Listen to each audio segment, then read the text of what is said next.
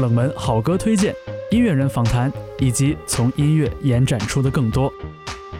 这里是周末变奏 Key Change，我是方舟。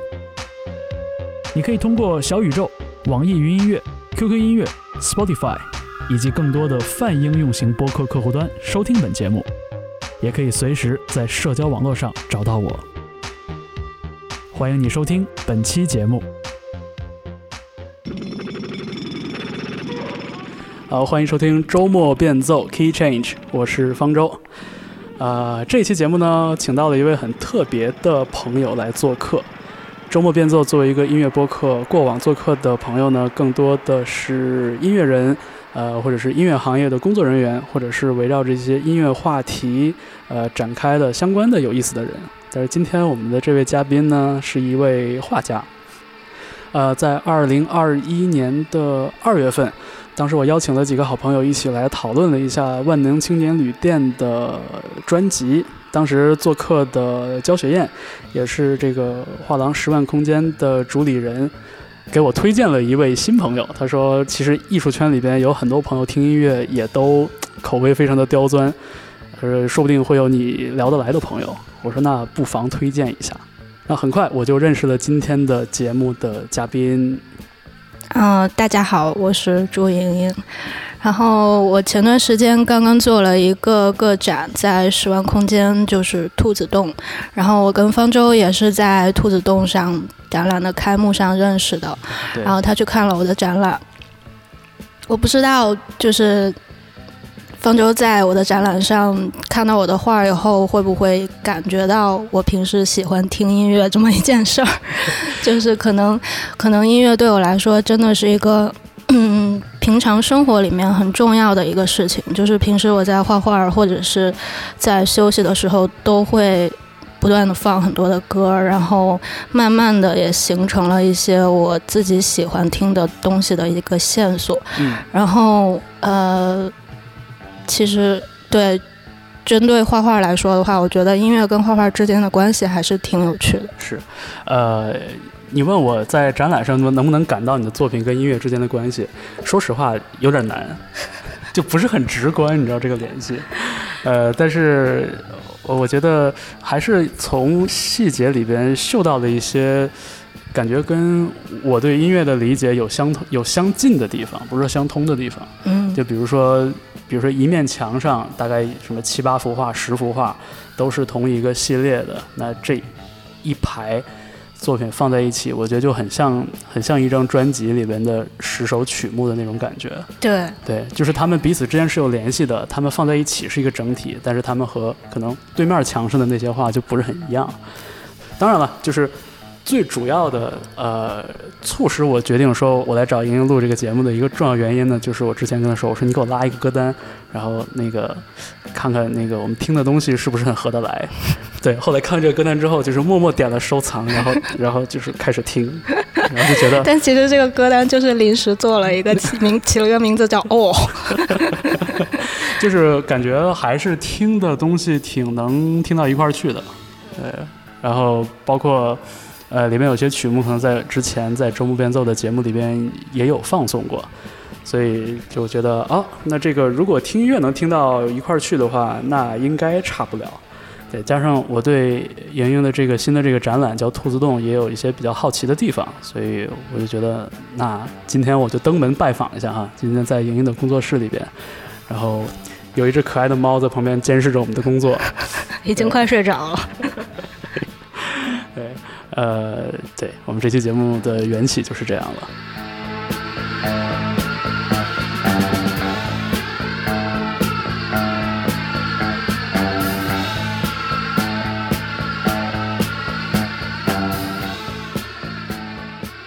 我对兔子洞这个展览印象最深刻的一个系列的作品，是一组跟人的那个躯体和。就是身体部位有关的那个画，嗯，然后我后来看了一些采访，里边有提到说你你是从一些很旧的照片里边对去找到的一个一个灵感是这样吗？对我我通常平时画画的时候可能会呃提前找很多素材，然后这个素材是来源于我平时一直有一个收藏老照片的习惯，嗯，然后在老照片里面，我会看到很多，呃，就是对于同一个图像的呃部位反复的进行拍摄或者是嗯描写的那么一一些图像，然后我觉得对于这些图像，我觉得很感兴趣。我最感兴趣的点其实是在于。就是这些这些图像在相似跟不相似中间的那么一个状态，所以其实你看到的那一系列的画，其实就是很多人体的局部，然后排成了一个序列，到最后突然出现了两只手的图像。其实那那那所有的图像都是来自一本老相册，然后那本老相册是一本关于。呃，皮肤病的一个相册，所以我从中间选的其实就是我最感兴趣的那一批关于人体背部的皮肤病症的那种皮肤的状态。然后那两只手也是疾病所导致的两只手畸形的那么一个图像的状态。然后其实在这这一个系列里面，其实我在嗯，其实我画的时候。呃，通常就是把它们摆成一排，然后不断的去先先全部全部画一遍，然后把它们摆成一排以后，不断的调整每幅图跟每幅图之间的状态。所以我觉得这个过程其实是有一种节奏感在里面的。嗯。然后，然后那种节奏我不知道怎么去说，其实跟我很抽象的一种对于节奏、对于音乐的节奏一种认知是相通的。因为其实，在在我排列图像的时候，我总是会想。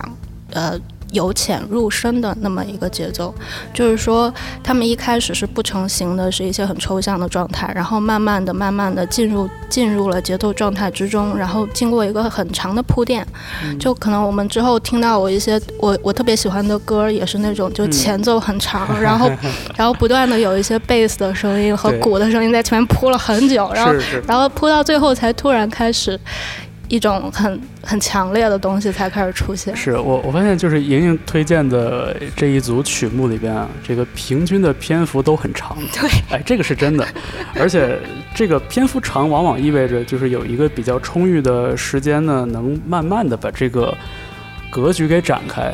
对，但是我就觉得对于音乐来说，这个事儿就很简很好理解嘛，因为比如说九分钟，它是一个。就是线性发生的一个九分钟。嗯，那像你刚才提到的，比如说，当你要去就是创作这一组画作的时候，你说的那个排序、那个节奏感，是是说大家看到这个画的顺序吗？还是说它排列的？呃，其实是我自己给它。带进去的一个东西，因为因为前面的那那几张，它其实看起来都是都是很很模糊的一个东西，但是我自己在排列它的时候，我会对它有一个色彩的关系的判断，包括第一幅画是怎么过渡到第二幅画的，然后第三幅画是又是怎么过渡到第四幅画的，就是它们中间是有连接的，然后那种连接性可能对于我来说是一个很个人化的感受。嗯。嗯。嗯。然后在这个里面，我可能会去找这种图像之间的关系，然后我觉得可能可能这种东西也很像音乐里面的那种那种旋律之间的那种流动的状态。是，我觉得这个相对关系就既像是，比如说在一首歌里边去铺陈这个起承转合，其实也有点像是发专辑的时候在组织一张专辑里边的这个各个曲目之间的关系。对对。其实包括我觉得，就是音乐里面的那种专辑的概念，其实也很像。就是艺术家在做展览的时候，对一个展览赋赋予的一些概念，就是你怎么去挑选一个东西组成你展览的一部分，然后每因为因为这次的展览其实都是系列绘画，每一个每一个主要的物体它都会构成一个两三幅或者是甚至是小幅的里面有十几幅的那么一些系列，所以每一个系列其实都说了一个整体专辑中的一个片段，就是就好像就好像所有的。这些片段加起来才是一个一个整体，对。呃，就给所有呃没有看到这个展览实景的朋友简单描述一下啊，就大概呃每一组作品里边会有一个呃有点像是一个贯穿始终的线索一样，可能有一组作品是和身体的部位和皮肤有关，然后还有一组作品可能在一面墙上陈列着，它跟灯有关，对。然后有的是跟这个器皿有关，对，所以就是。因为你你也没法说他这些画画的是同一个东西或者是怎样的，但是他给人的那种感觉或者说想象的空间其实是比较一致的。嗯，没错。是，呃，包括就是我们在我们在工作室里面，就现在我们对面的那面墙上，其实也有一组画，就是玻璃瓶、可乐瓶。对，嗯。这个也是可能当时展览挑剩下的画。现在在工作室里面的这一组的颜色跟展览里面的颜色其实，呃，有点不一样。然后这一组全是由那种很鲜亮的柠檬黄组成的，或者是草绿。然后其实当时在挑画的时候就在想，这一组画其实不太适合放进这个展览里面，因为展览里面的色调总体都会比较。呃，灰灰暗跟阴阴郁一些，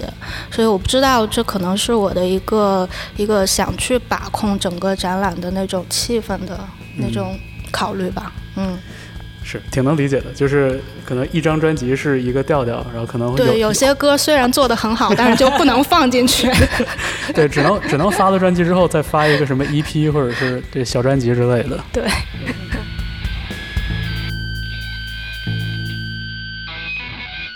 所以你平时也会花很多时间在工作室里，是吧？对，看书、画画什么的。其实基本上每天的工作状态就是，呃，大概中午起来，然后吃点东西，然后然后就开始工作，大概下午一两点的时候吧。然后其实其实对于画画来说的话，我觉得其实这里面有一个不太一样的东西，就是创作创作的那种过程本身，它可能你一天里面画了。你画了七八个小时，但其实在这七八个小时里面，你真正画进去，然后很投入，然后非常有效的那种工作时间，可能就只有一两个小时。就是其实很多时间你都是在不断的看，然后不断的去想，然后不断的去嗯看这个东西应该怎么画，然后很多时候是在发呆，很多时候是在听歌。是，就是感觉其他的小时都是在为那一两个小时在铺垫，或者是就是进入状，等着进入状态。没错，我不知道音乐音乐人在创作状态到底是什么样的，方舟比较了解。反正我之前采访过的音乐人里边会有那种。其实就表达跟你有点类似，就是说说可能我在繁忙的工作之间，可能我这一天，比如说我六号和八号都要有什么拍摄呀之类的，可能我七号这天有空，但是有空呢，并不意味着说我这一天里面就能把我没做完的歌做完。嗯，对，因为其实也有那么一个进入状态的一个过程。嗯，对，就它也需要一个。呃，往大的说是天时地利人和，往小的说其实就是你那个能能进去。对对。但是之前因为我也在看一些音乐方面的书，其实我很我很感兴趣那种爵士乐的创作状态。嗯。然后虽然说在爵士里面，它有一个就是演出的时候会有一种那种很。能量集中的急性爆发的那种点，但通常我看他们在书里面写，他们平时也是会进行很多个小时的练习，是，然后在这个练习不断的磨合练习中，然后去找那个爆发的点到底在哪里。我觉得这种状态也挺有趣。对，就是呃，所有传说中的那个什么爵士乐大师，什么流落街头，然后家庭贫困。所有的这些故事，并不意味着他们不练琴。对，我觉得反而反而好像爵士乐很爵士乐的很多人很勤奋。是我的一种理解，就是说，嗯，日常的练习是一种积累。嗯。然后这个积累呢，有一天它会用上。嗯。呃，你很难凭空去制造一个乐句，但是你可以从自己过往练习过的很熟悉的这种乐句里边，找一个感觉对的出来。对，就是你如何在舞台上去现场把你过往弹过的好的东西给它组装起来，再组装一遍。对，对我觉得是这种感觉。所以就是这个，虽然虽然说我自己不做音乐，但是比如说我在做呃歌单或者做播客节目的时候，或者说我在准备访谈的时候，其实这个感觉也类似。就是比如说，可能有一些话题是要。提前跟被访者沟通的，甚至有一些问答都是要提前问清楚的。嗯，对。那这个并不意味着说我们在录节目的时候再谈到这个问题就不真诚了，或者说没有没有惊喜了。嗯因为你讲述的方式不一样，就大家那个在瘫在椅子上说起一个事情，和我们就是坐着很认真，戴着耳机，拿着话筒去说这个事情，它还不一样。对，对，所以就是我觉得对于音乐来说，我觉得甚至是对于对于比如像播客这种形式来说，那个实时性要更强一些。嗯对，就是我所有的准备好的东西，甚至是积累好的东西，需要实时的、线性的呈现出来。对，我如何让大家都聊得开心、聊得尽兴？如果比如说四个人坐在一起的话，那我得把握住大家的这个话头儿。我就觉得这个实时性可能对于比如说广播呀，呃，对于音乐呀来说就很就更重要一些。我就我就总觉得好像。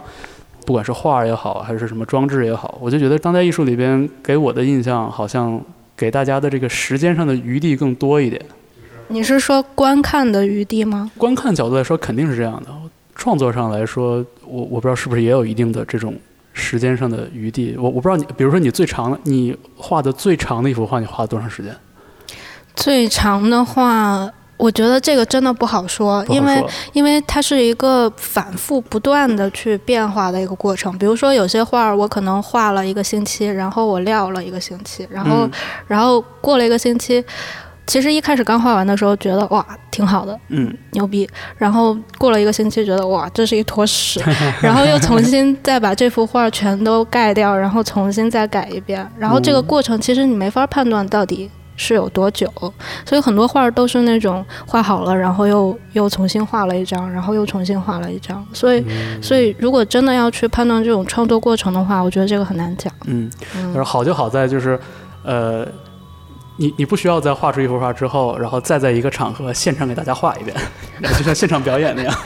所以其实其实其实我我们有一个小组，就是现场画画的小组。我不知道你你感不感兴趣这个，就是就是其实。我刚才跟你说的那种创作状态，其实是一个我我比较个人化的一种创作状态。嗯嗯也就是说，我们刚才聊的那种，就是呃，会独自思考很久，然后、然后准备很充分，然后出来这么一两张的东西，这是一个比较正常的一个创作状态感。觉很像，比如说音乐人写歌的那种那种状态。对对，但是我们我们有一个有一个比较比较好玩的小组的活动，就是大家一群人，呃，那个小组的名字叫 ONS，就 One Night Stand。OK，然后我们一群人会，反正会邀请不同的艺术家一起参加，然后我们就画一晚上，然后在这一晚上呢，画出来的画就是非常激情迸发式的画画，然后，然后其实每个人画的画的东西都是互相可以涂改。然后互相可以再去盖掉对方，然后结果画出来的东西就是一团，什么都有，就是又有又有抽象，又有具象，然后又有又有一些很跳跃的颜色，然后又有那种，反正就是后来完全抹抹杀掉了那种个人的那种创作的那种，你你们是就是到场的所有人在一个画布上画吗？没有很多画布，但是但是你画的东西别人可以改，啊，就是反正反正有时候我们会做这种比较比较好玩的这种实验的那这种活动。这个听起来有一点 free jazz。对对对对对，其实是一种很即兴的东西。然后比如说一一，通常这种活动一开始刚发生的时候，大家都有点拘束，不太敢画。嗯然后呃，我觉得有一个办法就是，我先随便问一个人，你。你突然想到了一个什么样的东西，嗯，然后他说，比如说我今天想到了一只蛤蟆，然后 OK，我就先从一个蛤蟆开始，我就画一个蛤蟆在画上，然后大家看到有有人开始随便画以后，就都开始乱画了，然后结果到最后这只蛤蟆已经被改的不知道是什么东西了。明白了。对，蛤蟆早已经面目全非，但是他是那个，他是最初的那个那个动机。对，你看这个时候就觉得，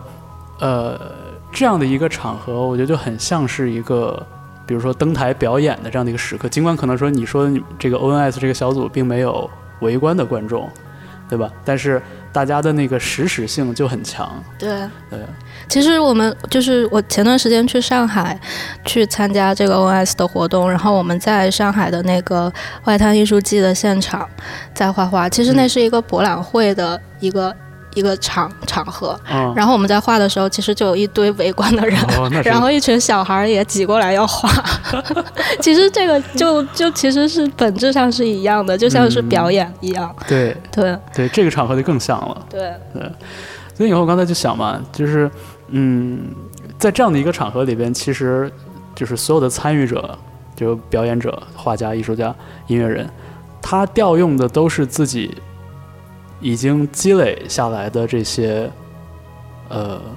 经验素素材和经验。对，对，就是你你练过的琴，你弹过的这些乐句，然后你喜欢的和声，然后你喜欢的音色，然后包括我我相信肯定像你们也一样，就是大家有自己喜欢的，比如说画笔啊、嗯笔触啊、颜色啊什么的。但这个这个时候，就是你拿出来的东西，才是特别能反映出你这个人的呃色彩的这样的一个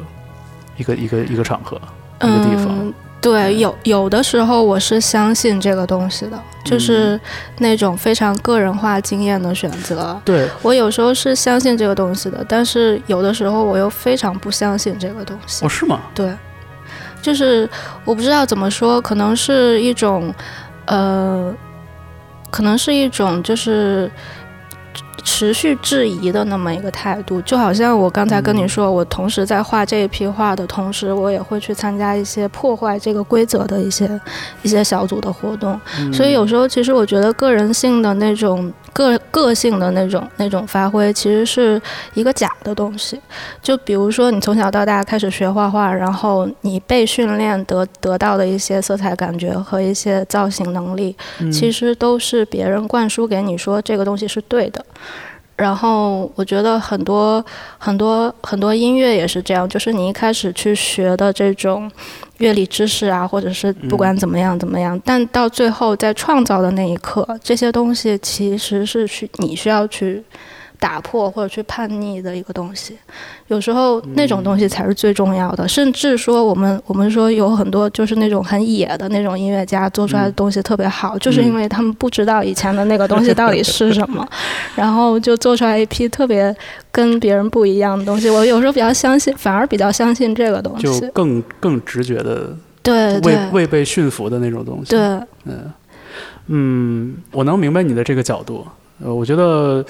其实某种程度来说，就是我们刚才想的问题不矛盾，因为我觉得你像乐理是一个传了那么那么多年的一个一套规则，对，就有点像语法一样。可能我们大部分的音乐创作，不管是古典的也好，什么电子的也好，还是现在流行工业化的这种创作也好，它都没有跳出这个，比如说乐理、嗯十二平均律这一套东西。嗯但是就是艺术家他的那个创作的空间，其实在于如何用这套语法去说你自己的东西，如何去组织自己的这个经验。就他会给我那种感觉，因为刚才说到这事儿的时候，我印象很深的是，就是前也是前两年在深圳看那个爵士音乐节，就是会遇到那样的，比如说萨克斯手，比如说梅金何时，嗯或者是当时看了一个呃我印象很深的一个小号手，以前没听过，叫 Peter Evans，嗯就他的那个那个声音一出来，你就会觉得辨识度特别高。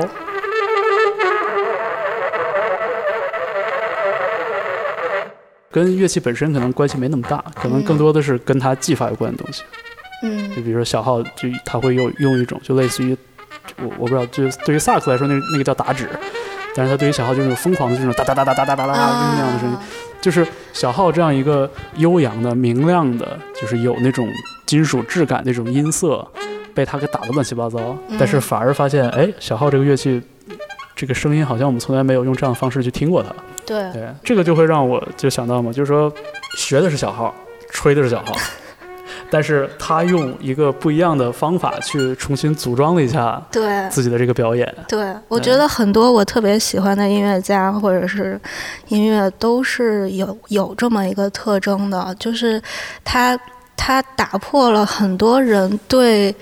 对这个东西本来的认识。嗯，我觉得这是一个特别牛逼的点。就从这个点来看的话，其实所有的艺术都是相通的，嗯就是音乐也是在突破一个，就寻求一个这样的突破。然后这个东西通常很难达到，因为因为你的经验一直在限制你，就是就是你当你成了一个习惯以后，你会知道这么弄是好的，是优美的，是是动听的。嗯但是这个时候你就是需要去反着来，然后就是那一点就就会让你上升到另外一个阶段。呃，那在呃我们这个歌单里边有没有比较符合你刚才说到的这个标准的这样的音乐人呢？我觉得其实其实看是我觉得是那种非常野的那种状态，嗯就是，呃，我不知道怎么说，就是，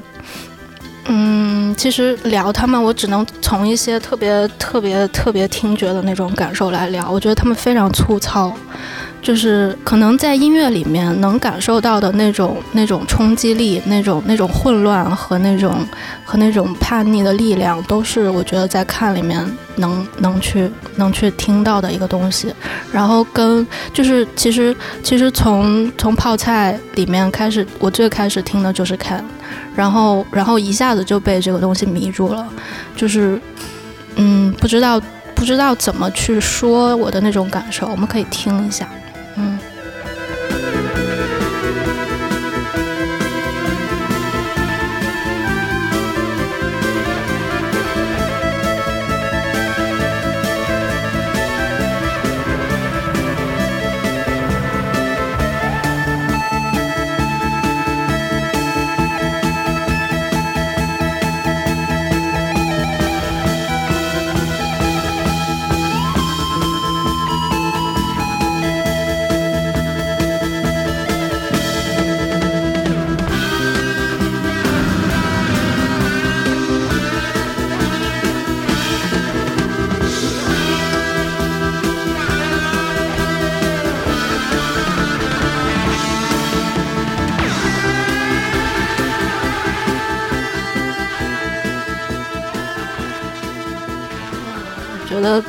这里面的层次太有意思了，就是、就是特别丰富。然后鼓本身就是一个特别牛逼的存在，这个鼓手是不是一个特别牛逼的人？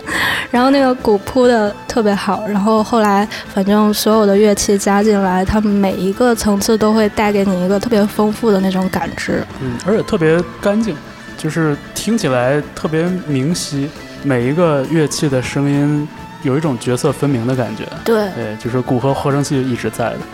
感觉每一个吉他的声音出来都像就是一个角色出场的对的那种感觉。但是他们有时候又有那种破的那种感觉在，就是是就突然一下就打破了你这种特别美好的幻觉，然后就开始歇斯底里的那种东西。而且而且就是每次我都觉得，就是我有充分的理由相信这里边很多地方其实是弹呲了，或者是弹弹坏了。对，所以他们应该是也也有即兴的成分在。我觉得他们的即兴色彩还蛮重的。嗯，呃，但是就他们的这个这个这个演奏，反正我就会觉得，就是他首先就是给自己设定了一个很好的一个框架，就是你像鼓和合成器的这一部分，就是这个底子在了，我觉得其他乐器如果不出声的话，都可以。都可以。对，所以就是你像像你跟说像你说就是像看这样的乐队，我最开始听看也好，还有听那个诺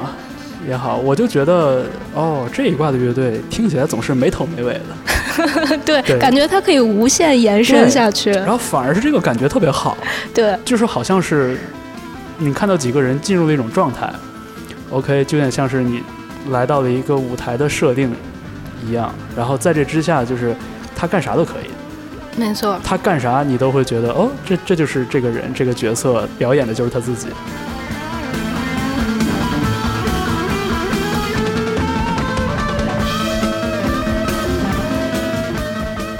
前几年那个就这个 Damo Suzuki，对我去看了，这 对很难得哈。这个铃木达摩当时是来来中国，还去了大概有三个城市吧，做了一个简短的巡演，对，然后就感觉，我就感觉我看的不是一个什么摇滚传奇，我感觉我看的是一草根艺术家，你知道那种对。因为这个人本来就很疯啊，对。他，我记得好像我之前看过一个看的看的传记还是什么的，就说他刚刚开始这个乐队的人发现他，就是说他嗯。躺在路上还是怎么着的，然后就说哇，原来这个人这么这么飞，然后就可以拉他一起进来。结果他现在做的事情其实感觉更。就是虽然他来演出的时候没有没有再再再回来唱，看以前的这些都都是跟当地的乐队在做合作，然后就变成了一种更嬉皮的那种那种方式。是，对，当时那一次来中国也是跟什么李欣他们，就也是那个就很厉害的一波中国的乐手，对。对，搭着，我其实我其实刚开始看他的时候，其实我一开始就在想，其实我之前看过很多即兴演出，都是没有人声的部分，都是乐器的即兴。嗯，然后我就在想，人声即兴其实还挺难的，挺难的，因为人声真的可以太自由了，我靠，就是你可以。什么都行，但是乐器它有一个固定的那种音色在那里，对。然后人声什么时候插入，什么时候高潮，然后其实它很很容易变成一个，就像我刚才说的，很容易变成一个经验里面的事情。嗯就比如说你之前听过哪些歌听的比较多，然后你哼着哼着，其实就哼回以前的那种调里边去了，就很难控制。对，甚至往上说一层，就是当我们说到唱的时候，我们已经在限定人声的这个呈现的形式了。那我我可以我可以给大家诗朗诵一段，对吧？我可以不唱，但这也是人生。对对我也可以不呈现文本，我给大家喊一段，对对，都是一个特别漫长的一个规训的过程，带我们走到现在嘛。呃，另外一个我觉得就是人生控制起来真挺难的。嗯，我觉得就是在，呃，至少在国内的这个音做音乐的人的这个圈子里边好，像没有什么用人声即兴的，而而且嗯很多时候大家稍微有一点忽视这个人声，我们不说人声，就是演唱吧。我觉得就是演唱和人声部分的呈现，大家有一点点稍微有点忽视的。那大家会很雕琢，就是说自己的琴弹的好不好，鼓打的好不好，嗯对。但是到了唱的这部分，总是觉得就大概其可以了。嗯所以就我以前就总在抱怨，我说好多乐队就是听前奏特别好，三十秒之后一张嘴掉一档，你知道吗？就头疼。我觉得摇滚不太一样，就是可能可能有时候有时候在在摇滚的那个里面，他更想去找一种那种 low fi 或者是那种特别粗糙的那种东西，然后同时就像你说的，他们忽略掉了那种。声音啊，然后一些很细腻的那种质感的东西，但是我觉得这个东西其实很重要，嗯。是，我觉得就像你刚才提到的很多，比如说跟音乐有关的一些想法什么，我觉得其实它更贴近，可能在我看来，就它更贴近声音，或者说声音艺术，对，而不是说我们惯常所说的这种比较工业化流程生产出来的这样的音乐，或者说遵循这个工业化流程范式下的这样的音乐作品的这些创作。对，没错，因为因为其实我觉得可以聊一聊我一开始听歌的那么一个过程吧，嗯，就是可能。因为因为大家都一样，就从小的时候开始听，都是开始听流行歌。嗯然后因为我小时候是在广东，哦所以听的很多歌都是当时香港的粤语流行歌。哦，然后，然后我不知道，就是可能那个时候对我的影响也是挺大。我到我一直到现在都很喜欢听粤语流行歌，嗯嗯因为还是能，就是就是你当时小的时候听的时候不知道，但是后来你再回过头，就是听完了流行歌，然后又听电子，然后又听摇滚，然后又听到比较实验的这种，然后你回过头再去听流行的时候，你会发现。呃，很多好的音乐制作人，甚至是以前玩非常独立的东西的时候，他们都会参与到那种流行歌的制作当中。然后，包括香港的那些流行歌，其实也是借鉴了很多日本的，或者是嗯其他国家的，比如说昭和时期的那种那种东西。到最后，它其实被商业化了以后，它其实是把里面的一些很典型的东西提取出来，然后把那些比较实验性的东西抛弃掉了。是，对，但是回过头你又听到这些东西的时候，你会发现，哦，原来我喜欢的东西一直都埋在那个地 方里面，就是那种感觉。然后回过头又去听日本昭和时候的那些歌的时候，会觉得哇，其实其实我喜欢的是这个东西，而不是那个东西。嗯，对，其实当年不知觉的听到的是一个就是被被转译过的对。对，哎，有有没有什么就是你小的时候听过的，比如说粤语流行歌，是你时隔多年之后再听依然觉得很好的？呃，其实就是就是，我觉得说一个就是看电影的时候，就是看《大话西游》的时候，嗯，呃，听的那个主题曲。哦，卢冠廷。对，卢冠廷。但是其实那个时候他他一点都不火，他一点都都不被大众知道。然后，然后回过头。我现在是特别特别喜欢他，然后我发现他做的很多东西，就是说我们刚才说的那种人声的唱的部分，嗯，然后他把握的特别特别好，嗯，然后包括他整个的那种呃感情的投入啊，还有之类的。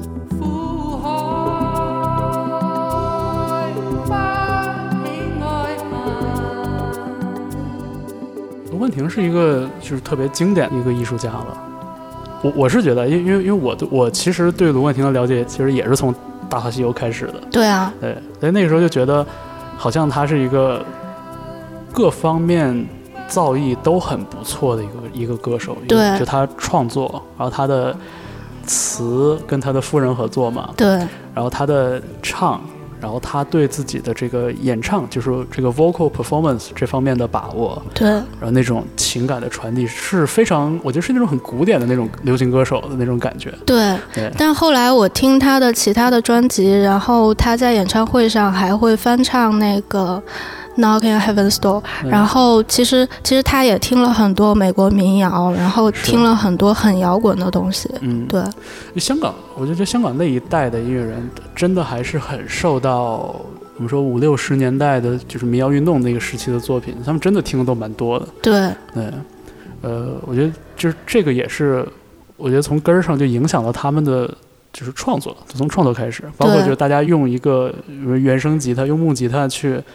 作为创作的一个基本乐器，就这种形态，包括这个形态决定了他们的歌曲的结构大概是什么样子的，嗯，就是什么样的歌是那种又能弹又能唱。娓娓道来的这种叙事感，我觉得这个事儿跟他们当年听到的那些什么 Bob Dylan 啊、John Baez，对，就是这一代的音乐人的作品，就是有很大的关系。对，包括其实像更早的，像林子祥，然后还有罗文那些，我觉得其实都受了非常深的那种。呃，乡村摇滚或者说对他们的影响，林子祥一开始发的那几张英文专辑味儿特别正。林子祥英文歌唱的好好，那种摇摆的那种摇摆乐的那种东西特别厉害。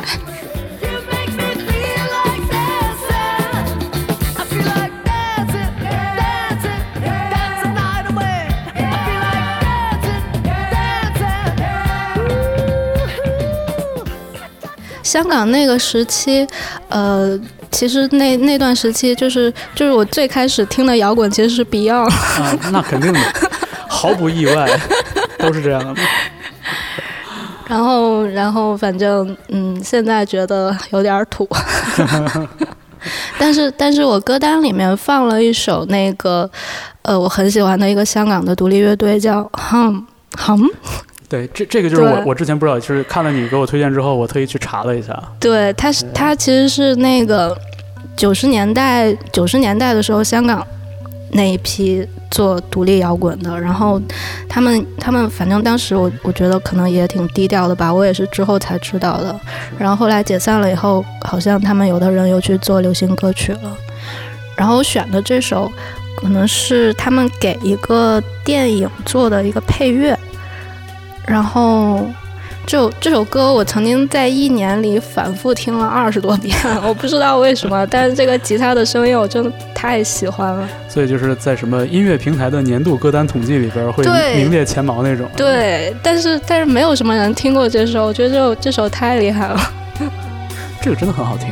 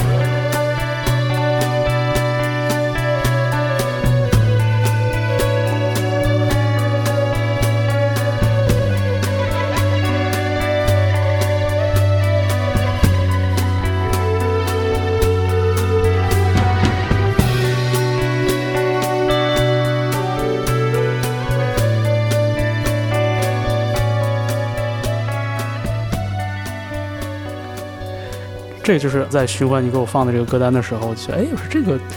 有一种似曾相识的感觉。对啊，你要就这种特别干净的这种吉他的音色。然后整个的那个质感有一点点 low-fi，然后有一点点当年美国的那个什么低保真运动的那种感觉。对。然后结果一查，发现是一个香港的乐队。对，很奇怪，就是我觉得他们做的东西有一种很草根的那种感觉在里面，包括他们这首歌叫《垃圾》，我也不知道为什么，但是叫垃圾。然后他们很多歌歌词其实写的都是一些，呃，很底层的人的那种工作的生活的状态之类的。嗯，但这个乐队可能存在的时间不是很久。是我查了一下，应该是二零一六年的时候，当时重组了演了那个 Clockenflap 那个音乐节。嗯。但是显然就是说他们的作品更多的还是九十年代那一批，因为我听这个歌的时候，我就觉得，就我觉得不太像九十年代，我觉得像零几年的东西，然后就是给我那个 给我那个印象，呃，甚至是有点可能以前听什么花轮。武汉那个花轮什么的，嗯，就就是有有点有点似曾相识的感觉。对，对，其实这种，就是通过声音混淆了这个年代感，我觉得其实也是很妙的一个事儿吧。对。所以听他们的歌，反正让我也想起英国的那个乐队叫 Felt，啊，然后在里面在里面有一首歌叫污水塘，我我忘记英文是什么，然后反正很像那个吉他 solo 的部分，其实很像那种感觉，就是拉长的，然后让你会感觉到一种很苍白的那种东西，很很荡的那种东西，嗯。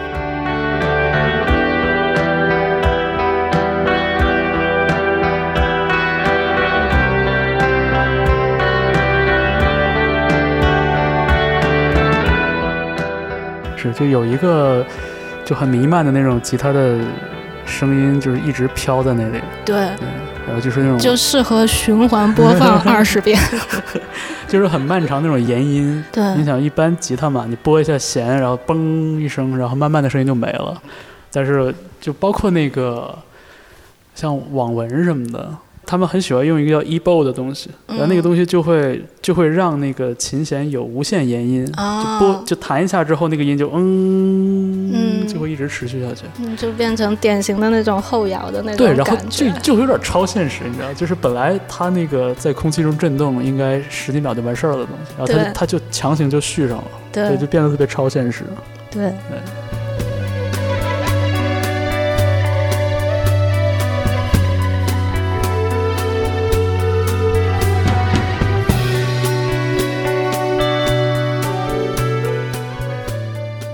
我觉得其实香港是一个特别好玩的地方，它同时存在了很多很独立的东西，然后这这批独立的东西又被分解掉，然后变成很商业化的东西。但其实，就是其实我最喜欢的一个香港的做怪的音乐的人是那个，就以前跟黄耀明一起组那个组合的那个人。呃，刘以达。对对对，我非常喜欢他。哎，然后他后来，我发现他做的那些，因为因为我之前看一个烂片儿，就是一个。嗯，任达华演的一个香港街头混混的一个特别烂的烂片儿，然后各种里面的情节都是一些打打杀杀的烂片儿。然后我在看的时候，我我就听那个打斗后面的那个音乐，哇，太精彩了，就是一个非常实验的那种噪音的东西。然后后来我查，发现那个电影的配乐就是刘以达。好像是，就是他，他也是，就是台前幕后的工作做的特别多。对，嗯，而且我很喜欢，就是说他作为那个不是很帅的那一个人。对，而且他唱歌很难听，关键就是他唱歌很难听，然后在听的时候你就会觉得哇，好实验。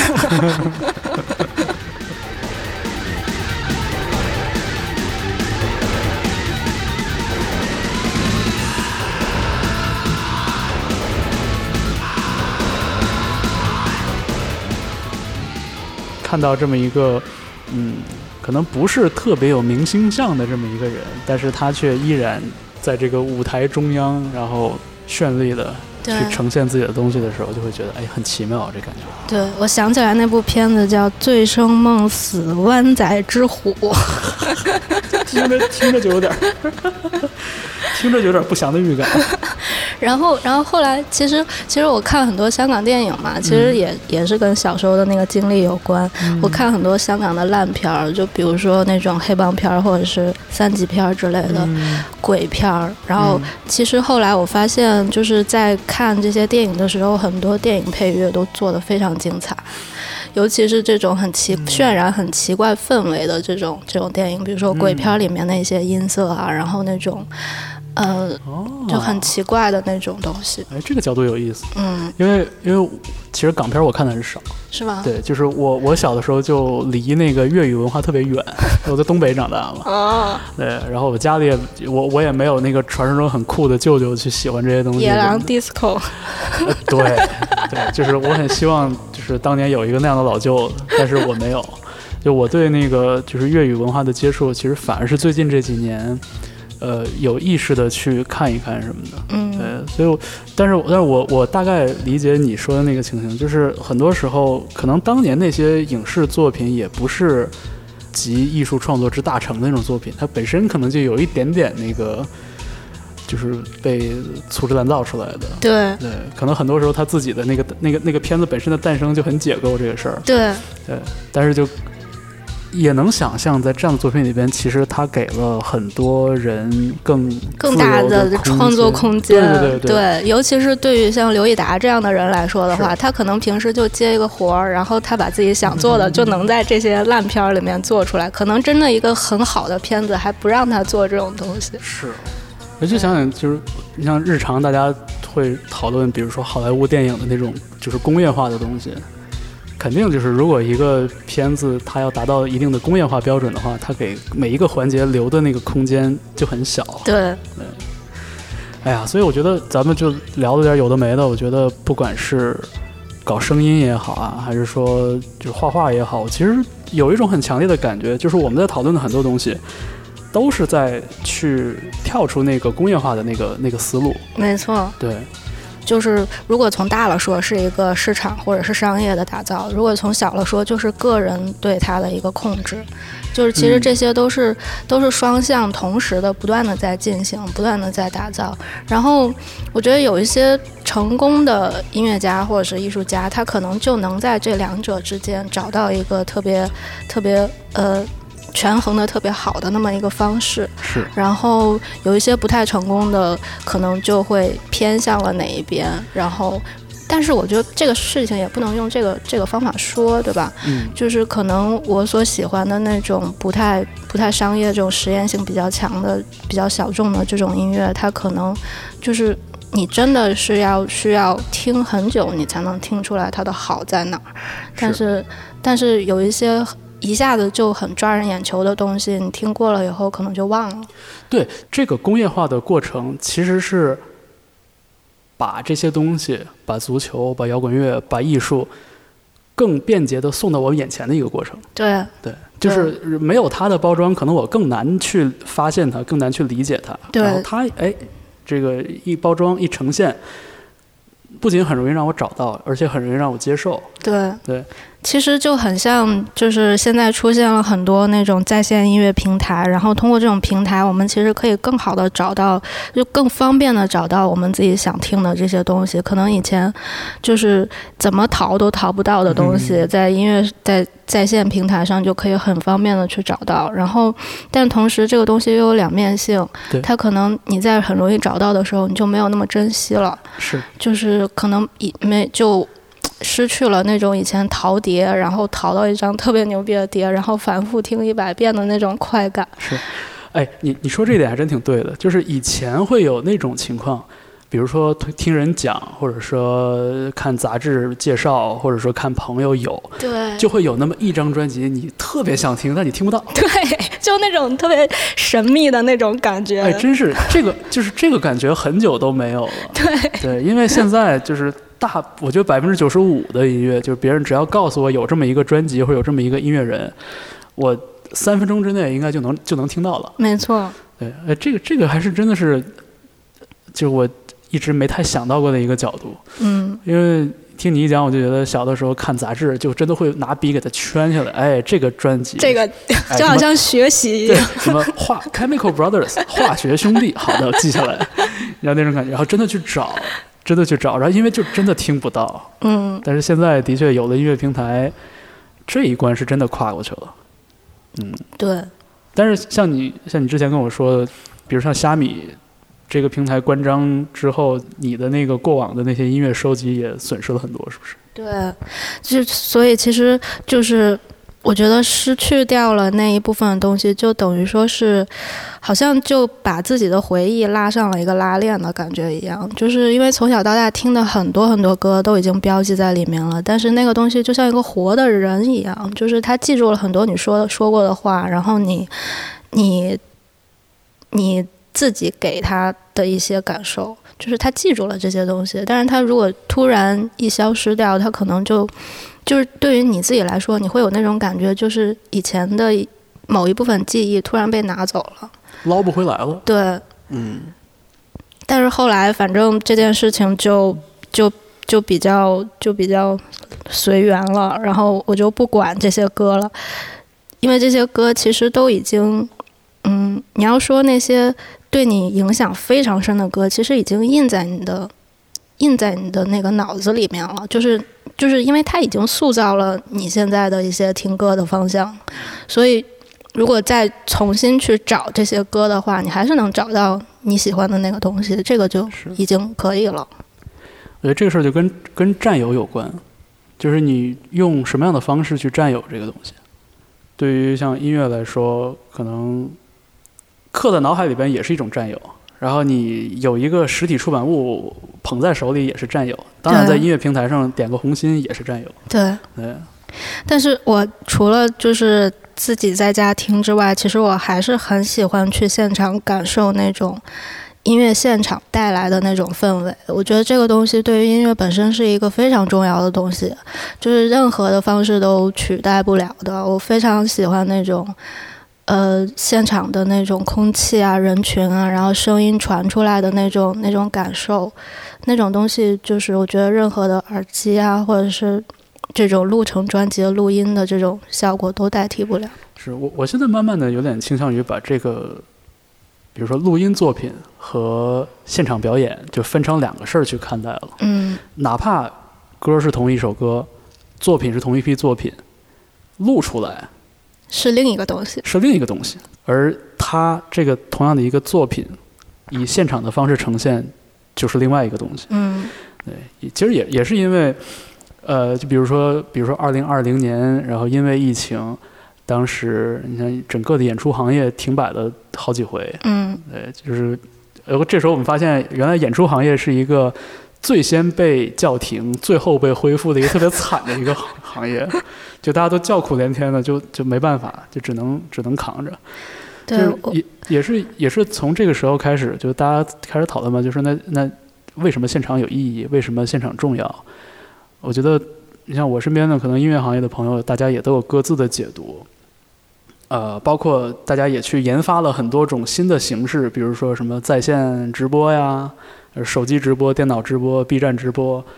然后是这个，不管是音乐人自己在家里边搞，还是说那个在一个空无一人的 live house 里边做一个那种转播式的直播，就不管什么样的形式，它都没法取代你刚才说到的那种现场的感觉。对对对。然后你说的那种现场的感觉，舞台上、舞台下，呃，就是表演者、观看者，然后甚至是一些。比如说，提供了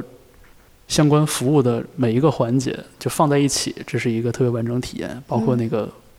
气味儿，嗯，汗味儿，然后大家就是站在一起，那个空间上的那个关系，对，对，就这些都算。我记得我感受非常深的一个现场，就是我在歌单里面也选了一首那个 Tennis Courts 的这首，因为之前我去那个。啊，Fruity Space 去听过他们的那场演出，你去了吗？那场我也在。那时候我们应该以前就认识。感觉应该打过照面那种。对，反正我我我之前从来都没有听过他们，然后一开始可能我听了几首那个呃线上放的，然后我觉得、嗯。啊好小清新啊，对对对，然后但是去了现场以后，突然发现哇好有魅力啊，就是那种很轻松、很自然，就是完全不是我想要找的那种摇滚里面那种力量的那种那种尖锐那种东西，但是他们做那种很轻松的东西也能做得非常舒服。嗯，然后他们也达到了一个好的音乐就必须的那种那种东西，嗯，是他营造的那个氛围真的是一个让你，就像他他就是在那里抑语一些什么东西，包括喘气的声音啊什么，都是组成音乐的一部分。我觉得那个东西太有意思了。是。其实我当时也不知道 Tennis Coast，然后因为身边有那个办演出的朋友说这个特别好，是就你一定要来，我就怕那个落后，所以默默的买了票，然后当时去看。因为你知道，就是北京的那个 Fruity Space 是一个地下室嘛，一个窄窄的地下室，那个举架很低。然后当时我印象很深，Tennis Coast 这两个人，感觉他们没有一个特别强烈的舞台的一个概念，就他们搬着椅子在那儿，然后就站到椅子上，又跳到椅子上，然后去唱。对，因为那个主唱害怕观众看不见，然后唱着唱着就站在椅子上就爬到椅子上唱，去了。就是非常像一个幼儿园的感觉。对，然后我我当时就觉得，就我有一种不小心进了别人家客厅的那种感觉，就是 就感觉人家在自己家客厅里边儿，我感觉我自己反而很像一个闯入者。对，当时，就是我觉得他们做音乐的那种呃方式和初衷，我觉得真的就是很很让人感动，就是、就是他们太细腻了。我觉得日本人有时候做东西就是那种。嗯，虽然这个东西所有人看起来无关紧要，但是他们就认真，然后你就能感受到那种认真。嗯，然后那种那种包括一些很不成熟的那种，就是他们其实他们东西很简单，对，就是他们没有什么特别复杂的那种那种让你产生很大的情绪起伏的那种东西，但是他们能把一个很平稳、很很自然的感受做的让人觉得就融入进去。而且抠细节抠的特别好，对，嗯，就是那么一个听起来感觉并不复杂的音乐形态。但是它给你呈现出来，你会发现哇，原来还有这么多可以关注的东西。对，就是声音本身的魅力。是，对，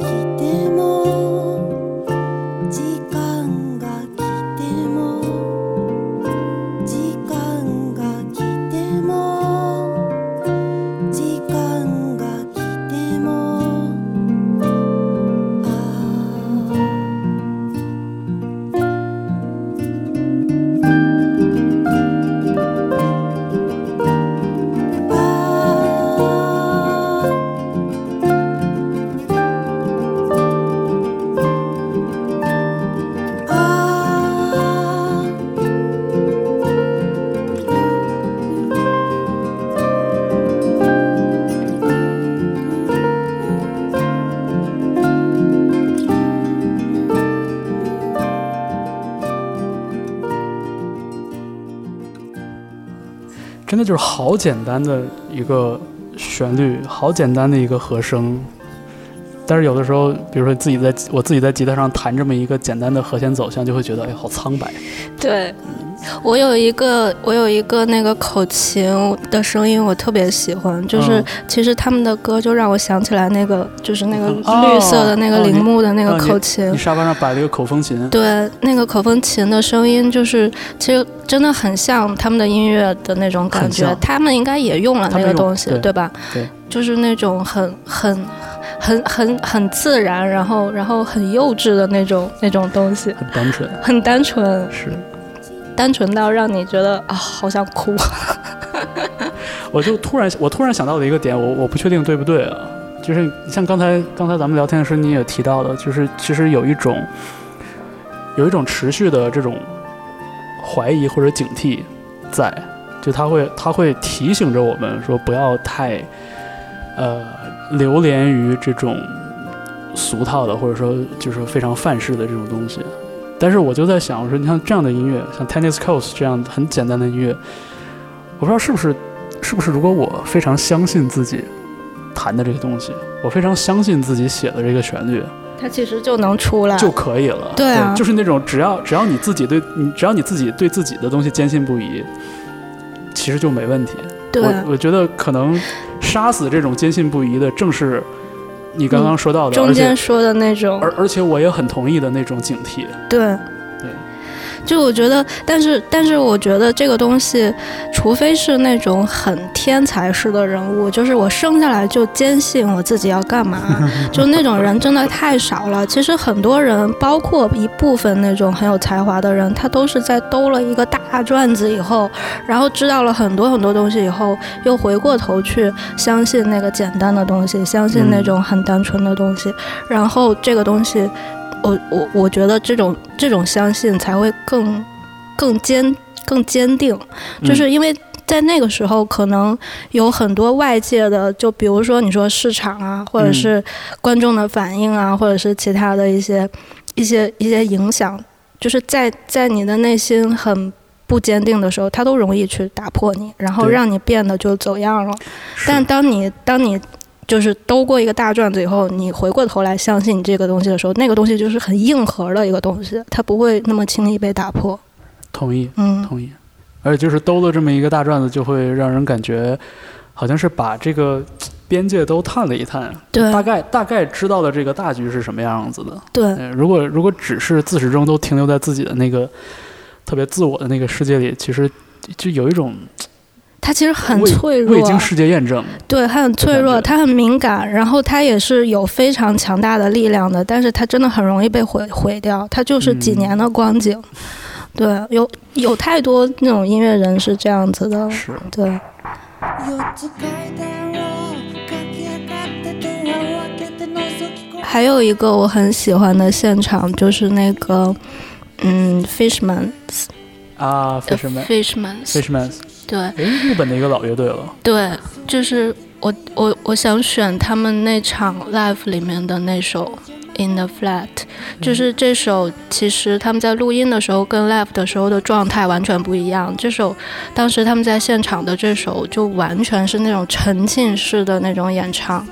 然后我觉得哇，这场演出要是有生之年真的能看到，那实在是太幸福的一件事情了。但是主唱已经嗯去世了。对，这个现场录音发布发表的时候写的是九八年十二月二十八号，对嗯，也是当年的一个新闻，这也是老乐队了哈。对。嗯，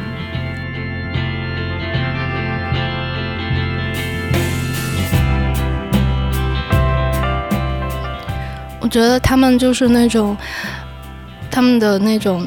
平时我在专辑里面看到的他们的穿着打扮，就是那种很朴素的那种日本的渔村男孩的那种打扮，然后一点儿都不摇滚，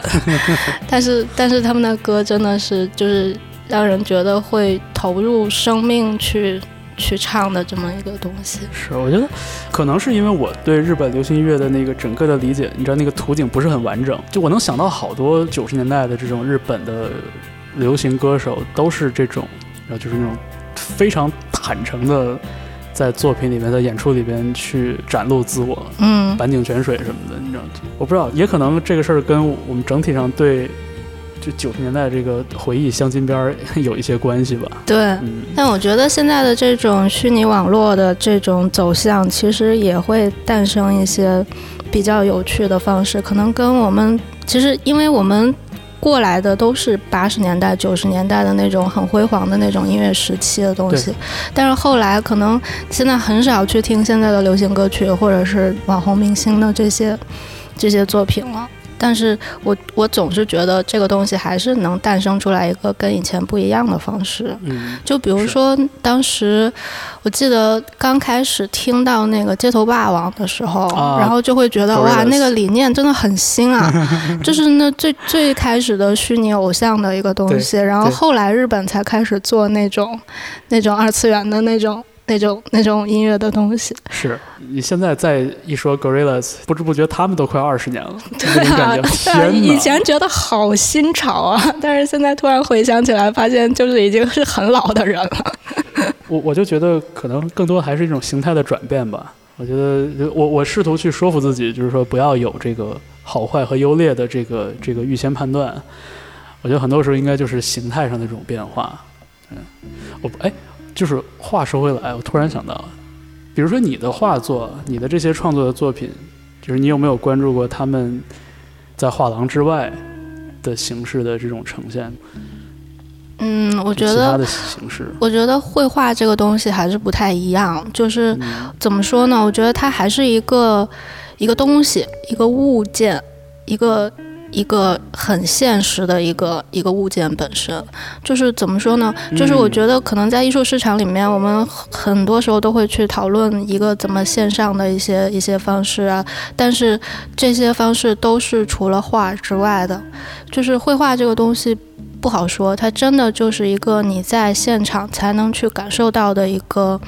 嗯，包括它里面的一些笔触啊、色彩啊什么，哦，它它转换成图像、转换成屏幕里的东西以后，就变成另外一个东西，就是这是有一个有一个很大的一个区分的。就就好像我们刚才聊的那种在现场感受音乐的那种氛围一样，就是绘画也是这么一个东西。哎那我很自然的就会想到，会不会有一些，呃，就是画作，有一些作品，甚至是有一些艺术家，他会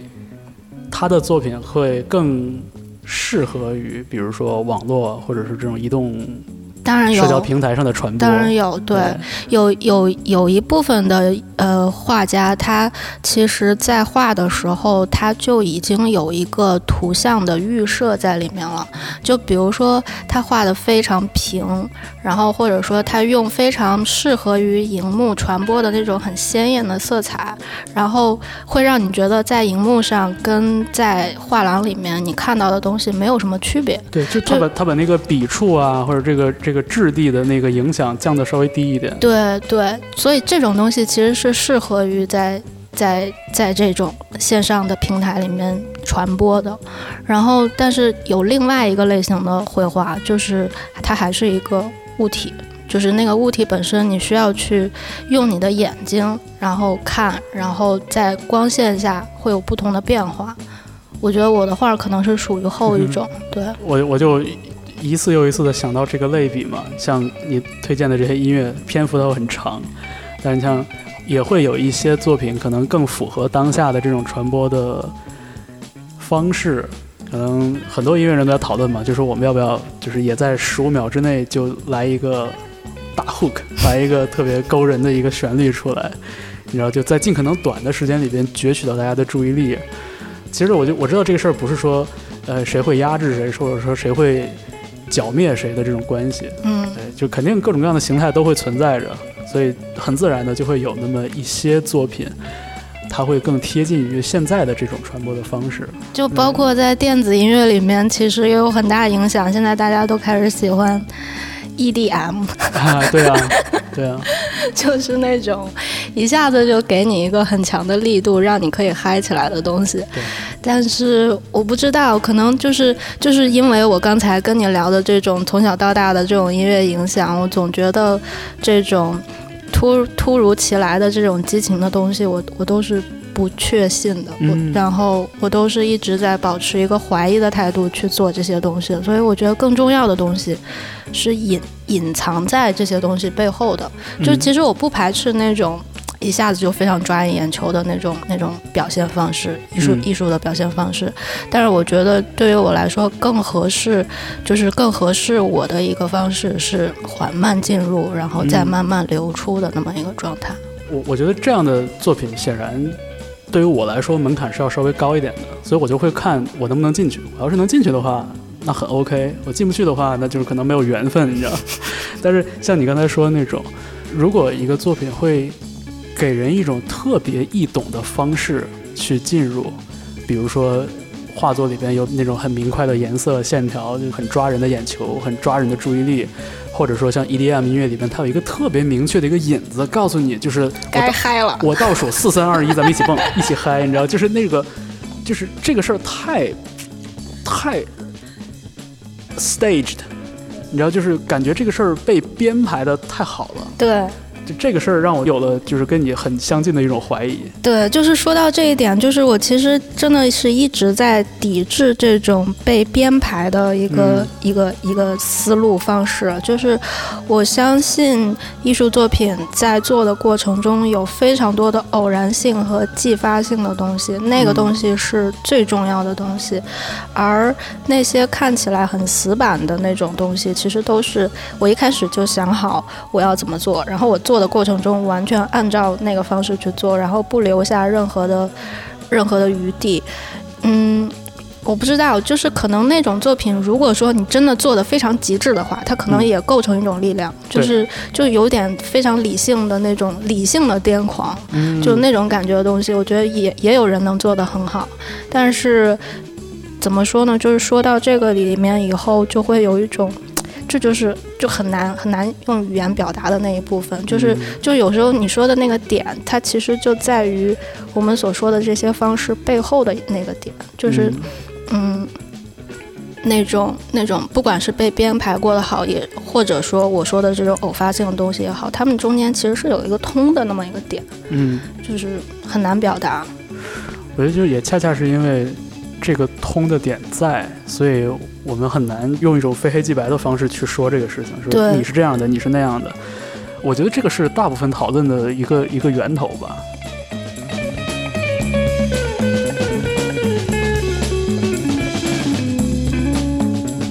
吧，那哎呀，不知不觉过了好长时间哈。嗯，在朱莹莹的工作室里边，这个聊了一点点跟艺术有关的东西，还聊了很多跟音乐有关的东西。所以呢，周末变奏作为一个音乐播客，很高兴就是迎来了我们的艺术家朋友，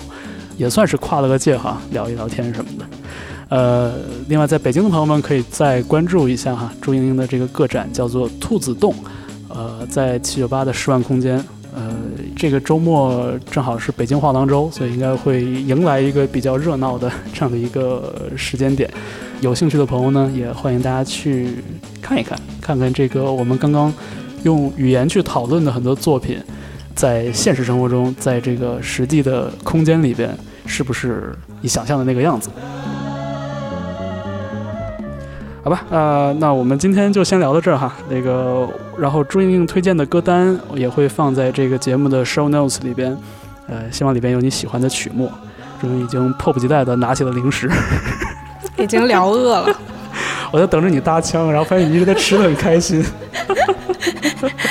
结束语不就是主持人一说完就完了吗？你也出现一下吗？好，谢谢大家，欢迎大家听我歌单。然后那个兔子洞的展览到五月二号结束，那个如果五月二号之前有空的话，欢迎大家去现场看一下。就是要相信我，现场看到的东西跟你在手机上看见的东西完全不一样。嗯，是的。好了，呃，谢谢莹莹做客我们的周末变奏。那我们这期节目呢，就到这里，拜拜。拜拜。